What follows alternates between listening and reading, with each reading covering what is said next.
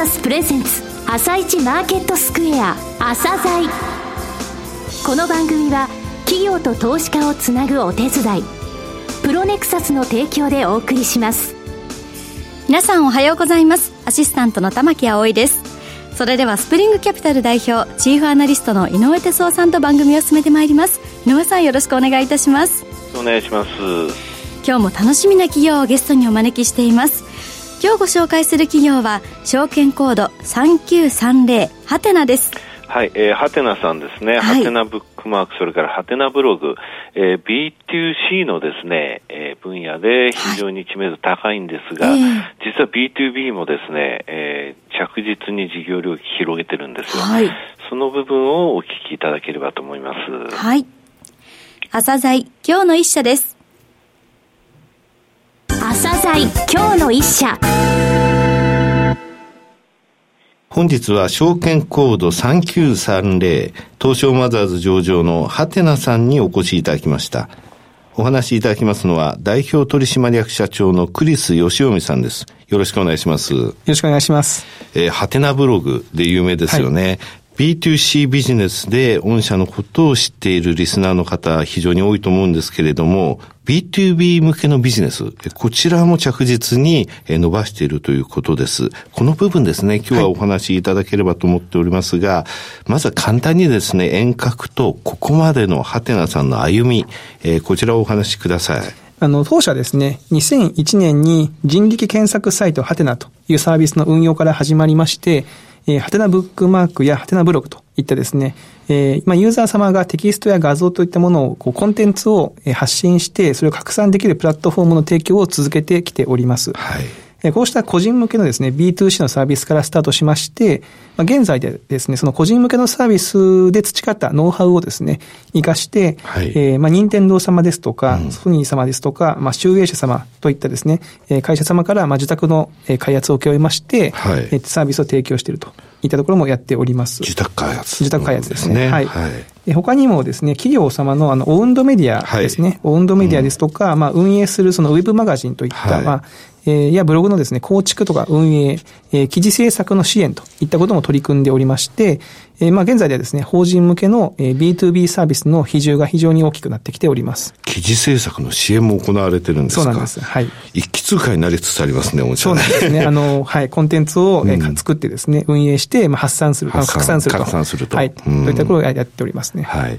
えー、その事業ですが、サービスの領域としましては、コンテンツプラットフォームサービス、えー、それからコンテンツマーケティングサービス、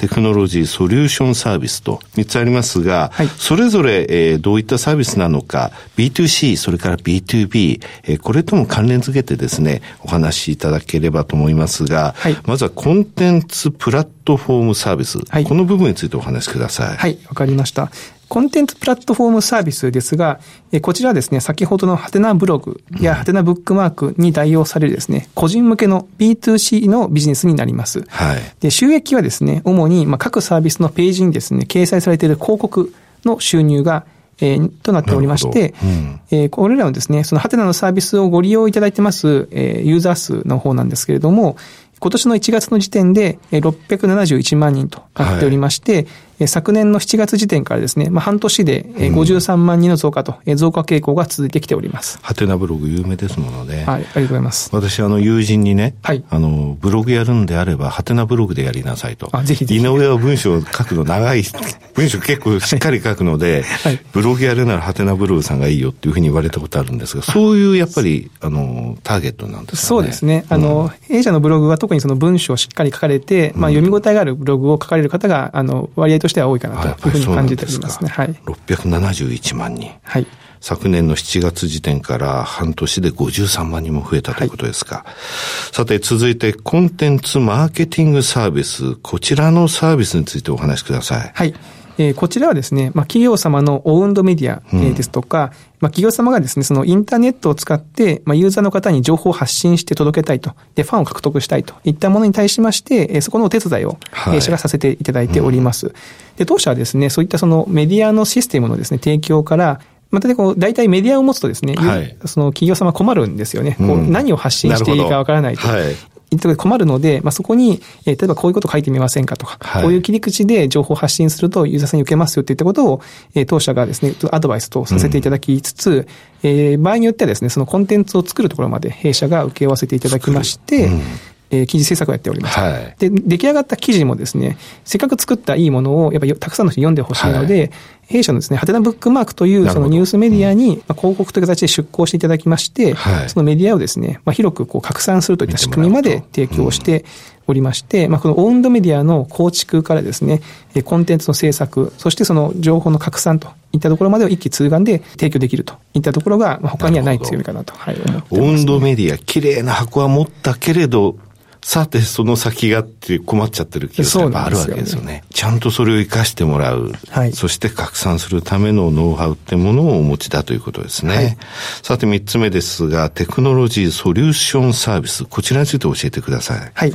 こちらもですね、あの、領域としましては B2B 向けのビジネスとなっております。はいうん、こちらはその当社がですね、個人ユーザー向けのサービスで培ってきましたノウハウをですね、活かしまして、例えばですね、他の企業様が個人ユーザー向けのサービスをやってみたいと。はい、特に最近多いんですけれども、うん、やってみたいんだけれども、やっぱりその個人ユーザー向けのサービスはですね、システムを作るだけでは成立しないんですよね。うん、やっぱりその中身をどういうふうに企画して、はい、えー、こう定期的に改善を行っていくっていう運用まで含めてですね、えー、考えなければいけなくてですね、そこのですね、ユーザーを巻き込んでいく、えー、開発ですとか運用っていうところまで、えー、まるっとですね、弊社が受託運用サービスとして引き受けさせていただいていると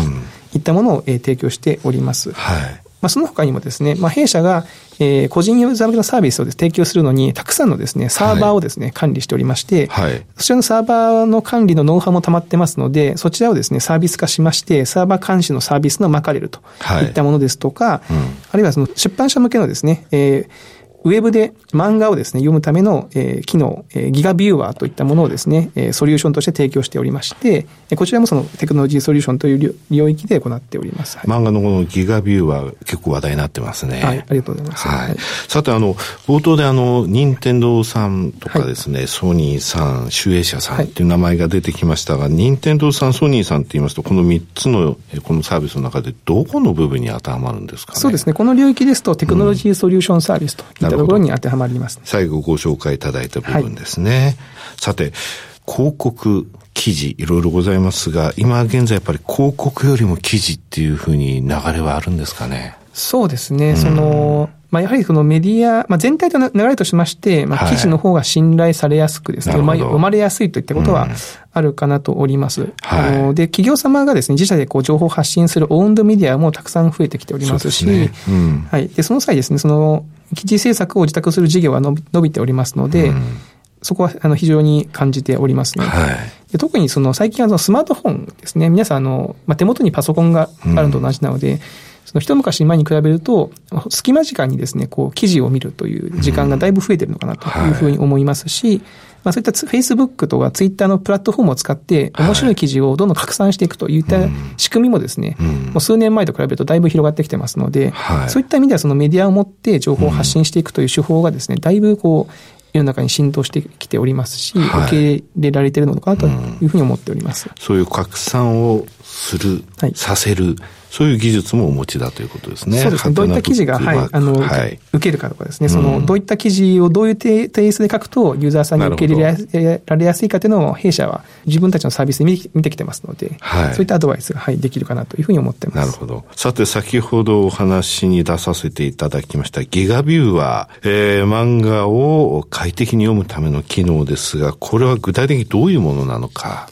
教えていただけますか、はいこちらはギガビューアの方なんですけれども、もともとはですね、あの、集英社様で、あの、引き受けてました。自宅のサービスから始まっておりまして、はい、まあ何かと申しますと、最近はですね、スマートフォンを使って漫画を読む方がですね、たくさん増えていると思うんですね。はい、あの、よく電車とかでもこう、スマートフォンの中で漫画読まれてると思うんですけれども、まあ、大体こうアプリで読まれている方もいらっしゃるんですが、はい、そのウェブのページとして漫画を読まれている方も増えておりますと。はい、そこでそのウェブで漫画をですね、快適に読むための機能として、弊社がそのビューワーですね、うん、漫画ビューワーという、ギガビューワーというものを開発しまして、導入をしていただいておりますと。でも特徴としましては、はい、その漫画のですね、最初と最後に広告を入れてるんですね。広告はい。あの、まあ、いわゆるウェブの広告なんですけれども、うん、まあ、その広告を入れることで、まあ、えー、その広告収益というものが、はい、漫画を提供している出版社様の方にも入りますので、うん、あの、実はあの、漫画無料で読めますよ、ウェブで無料で読めますよというのは非常にいいんですけれども、はい実はあの、配信のコストって馬鹿にならないんですよね。うん、画像をこうたくさん大量に配信すると、割とお金がかかるので、そういった運用部分の負荷をですね、弊社のそのビューを扱うと、まあ、広告費で賄うこともできますし、っていったところで、あの、大変好評かなというふうに思っております。その広告っていうのは、その漫画に関連した広告が多いんですか？それとも、そう、全然関係ない、ま、広告とかそこはですね、あの、まあ、場合によりけりですね。まあ、漫画に関連したものはまだ事例としてはそんなに多くないんですけれども、はい、割とその弊社が広告の運用をですね、自社サービスの方で、個人向けのサービスの方でやっておりますので、はいそこで培ったノウハウですね、こういった広告を出すと、割とそのユーザーさんも受けがいいというか、まあ、割と広告収益も上がりやすいですよといったものをノウハウを持ってますので、そこにも生かされているというふうになっております。その出版社さんの方にも入るので、その運用コストが賄えると。賄えますね。集英社さんって言われましたね。あの、少年ジャンプの。はい。そうですね。集英様の少年ジャンププラスと、隣のヤングジャンプに今採用いただいてるんですけれども、うん、えー、3例目、4例目としまして、はい、えー、講談社様の方ですね。講談社様の、はい。えー、漫画アプリのですね、まえー、マガジンポケットというもののウェブ版と、うん、えー、つい先日3月にオープンしました、えー、6種の合同漫画サービス、はい、えー、コミックデイズというものにも搭載されまして、えー、それぞれで大変好評を得ております。なるほど。こういう世界の中では別にそのライバルであっても構わないんですね。そうですね。あの、まあ、基本的にはもう弊社としては機能を提供してますという形ですので、お使いいただいているだけということですもんね。ねはい。さて、今後の成長戦略ですが、社長どういうふうにお考えでしょうか？はい、そうですね。あの、まあ、現在、中期経営計画といった形では発表はしてないんですけれども、はい、まあ、今後もはですね、その年率で20%程度の売上成長を念頭にですね、事業を進めていきたいというふうに考えております。うんはい、当期はですね、えー、売上が22億円、うん利益が2.21億円を目指しておりまして、はい、まあ、ここはですね、あの、まあ、一部の方で、その2年がかりの大規模なですね、はいはい、IT インフラの投資を今行っておりまして、ね。はい、利益は一旦下がるんですけども、まあ、投資の方が終わりますと、まあ、その投資を、うん、えー、まあ、軸にですね、はい、今後の売上ですとか利益をもっともっと伸ばしていけるというふうに思っておりますので、えー、今後もですね、ブログやブックマークといったその 2C 向け、個人ユーザー向けのサービスで培ってですね、技術ですとか、ノウハウを、えー、2B 向けにフィードバックすることで、はい、まあ、それぞれの事業をですね、持続的にこう成長させていきたいというふうに思っております。今は次にさらに高くジャンプするための投資を行って、はいということですね。そうですね。それでも経常利益2億2100万円は上げるとはい。そこはまあしっかり上げつつと、はい、はい、思っております。最後になりましたが、リスナーに向けて一言お願いします。はい。えー、当社はですね、日本のインターネットテクノロジーカンパニーとしまして、えー、便利でですね、質の高い、えー、インターネットサービスを提供していきたいと、えー、思っております。はい、えー、当社がですね、提供するサービスを通じまして、世の中にですね、楽しくて役に立つコンテンツが増えまして、はい、まあ、手に届きやすくなると。いうことでですね、より良い、えより豊かなですね、インターネット社会が実現できると。いうことを目指していきたいと思っております。はい、今後はですね、あの、戦略的な投資ですとか、まあ、事業基盤の強化を行いまして、うん、まあ、さらにですね、安定的で、え持続的な成長を実現させていきたいというふうに思っておりますので、ぜひ長期的な視点から、え当社の取り組みをですね、応援していただきたく思っております。クリスさんどうもありがとうございました。はい、ありがとうございました。今日の一社、ハテナをご紹介しました。さらに井上さんにハテナについてお話しいただきます。はい、えー、ハテナさんですね。はいつ、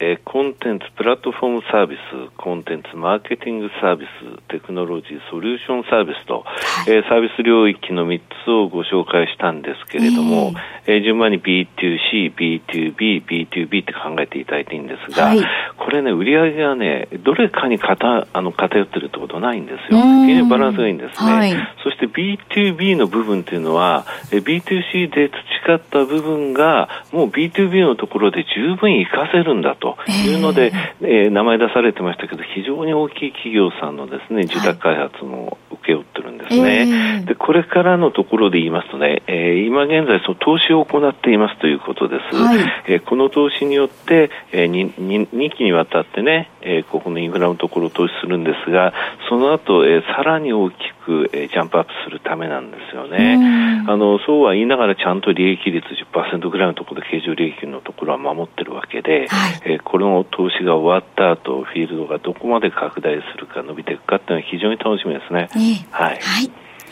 それでは一旦お知らせです。企業ディスクロージャー IR 実務支援の専門会社プロネクサス上場企業のおよそ6割2200社をクライアントに持つ。これはアジア証券印刷の時代から信頼と実績を積み重ねてきたからこそ。さらにプロネクサスが目指すのは企業と投資家をつなぎ日本の株式市場を活性化させることです。プロネクサス私たちは個人投資家の皆さんを応援します。井上哲夫今日のストラテジー。それでは井上さん、後半の解説もよろしくお願いいたします。はい、えー、昨日はね、上昇しましたけど、おとといと言いますか、はい、アメリカマーケットずいぶん落ちました。えー、えー、中国がね、4月の1日に、えー、あの報復のね、追加のアメリカに対する措置を発表したということなんですよね。はい、だこれね、冷静に考えてほしいんですけど、一番初めのところのアメリカのところですけどもね、アメリカって去年の貿易赤字が8000億ドルあるんですよ。